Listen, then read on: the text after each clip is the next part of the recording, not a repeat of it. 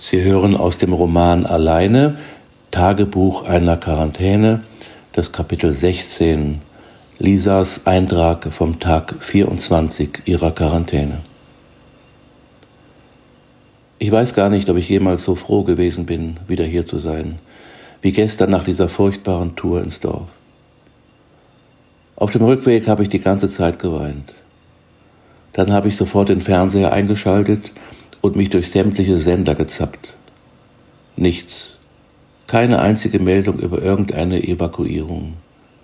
Entweder ist es so, weil unser Dorf zu klein ist, um eine Nachricht zu verdienen, was ich aber nicht glaube, wieso soll nur dieses Dorf von einer solchen Maßnahme betroffen sein? Oder, und das halte ich für sehr wahrscheinlich, man vermeidet damit noch mehr Unruhe unter das Volk zu bringen, weil das, was seit Monaten berichtet wird, schon zur Normalität gehört, nämlich Zahlen, Zahlen, Zahlen über Infizierte, Gestorbene, auf Demos festgenommene und so weiter und so weiter. Viele Meldungen in den öffentlichen Medien halte ich für schlichtweg perfide. In diesem Zusammenhang fällt mir nämlich gerade eine dieser Meldungen ein, die ich noch auf dem Schiff in einer Zeitung gesehen habe. Allerdings hatte ich damals nicht so darüber nachgedacht, wie ich das heute tue. 260 Mitarbeiter eines Schlachthofes haben sich infiziert, stand da als Headline in fetten Buchstaben mit Ausrufungszeichen. Was sollte das nun heißen? Dass alle 260 dem Tod geweiht sind? Das haben sicher viele Leser genauso verstanden. Mit dieser einen Schlagzeile wurden viele Menschen zusätzlich mit einem ebenfalls sehr gefährlichen Virus infiziert, mit dem Virus Angst das ist unverantwortlich, besonders dann, wenn es genauso gewollt war. Denken die in den Redaktionen eigentlich nach oder haben die nur ihre Auflagen im Blick? Ich wette, dass in den meisten Aufsichtsräten der Verlage Politiker sitzen. Vielleicht gehören die größten Zeitungen ja auch irgendeiner Partei. Ich werde der Sache auf den Grund gehen, wenn dieser ganze Wahnsinn endlich vorbei ist.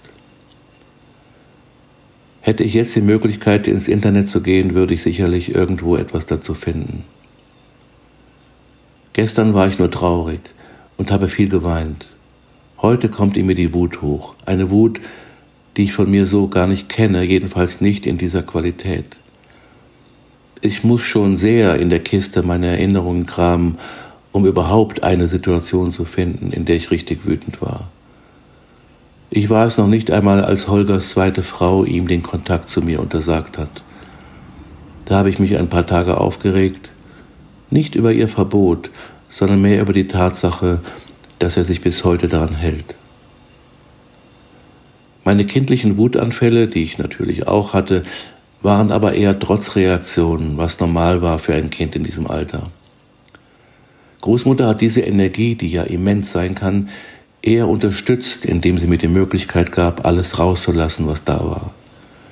Meine Narbe über dem rechten Knie stammt aus einer dieser Episoden. Ich weiß gar nicht mehr, über was ich so wütend gewesen bin, und ich war vielleicht elf oder zwölf Jahre alt. Vielleicht war es wegen Tim, meinem ersten festen Freund, Klammer auf, wie ich damals dachte, Klammer zu. Ja, genau das war es. In diesem Moment erinnere ich mich. Stell dir vor, Oma, er hat heute eine andere geküsst, schrie ich empört, kaum dass ich zu Hause angekommen war und meine Schultasche in die Ecke gefeuert hatte. Während ich das jetzt schreibe, wird diese Szene wieder sehr lebendig. Wer? hat sie erstaunt gefragt.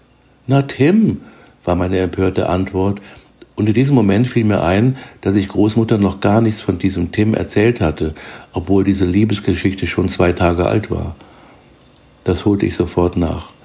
Sie spürte oder wusste, dass es falsch gewesen wäre, mich trösten zu wollen. Stattdessen forderte sie mich auf, ihr zu folgen. Sie hätte da etwas für mich, das mir helfen würde. Im Schuppen neben der Garage, da wo das Holz lagert, drückte sie mir die Axt in die Hand.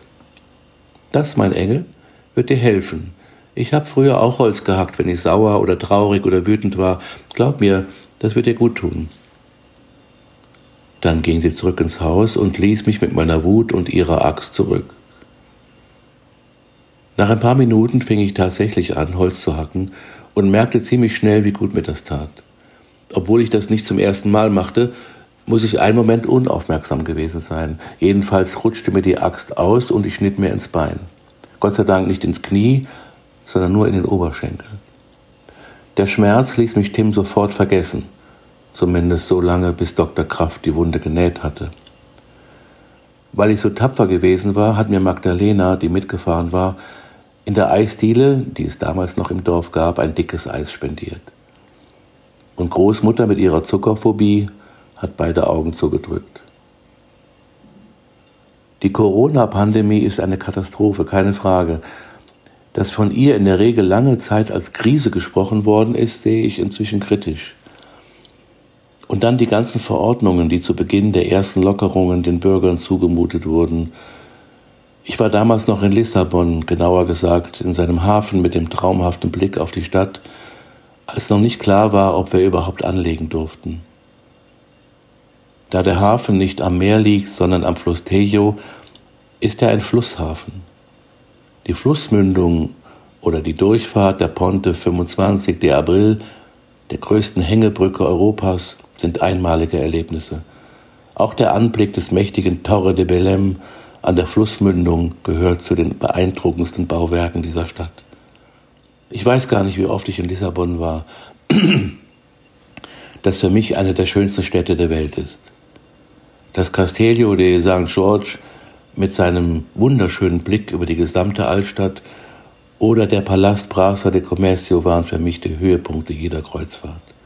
Selbst als Reiseleiterin entdeckt man dort immer noch Neues.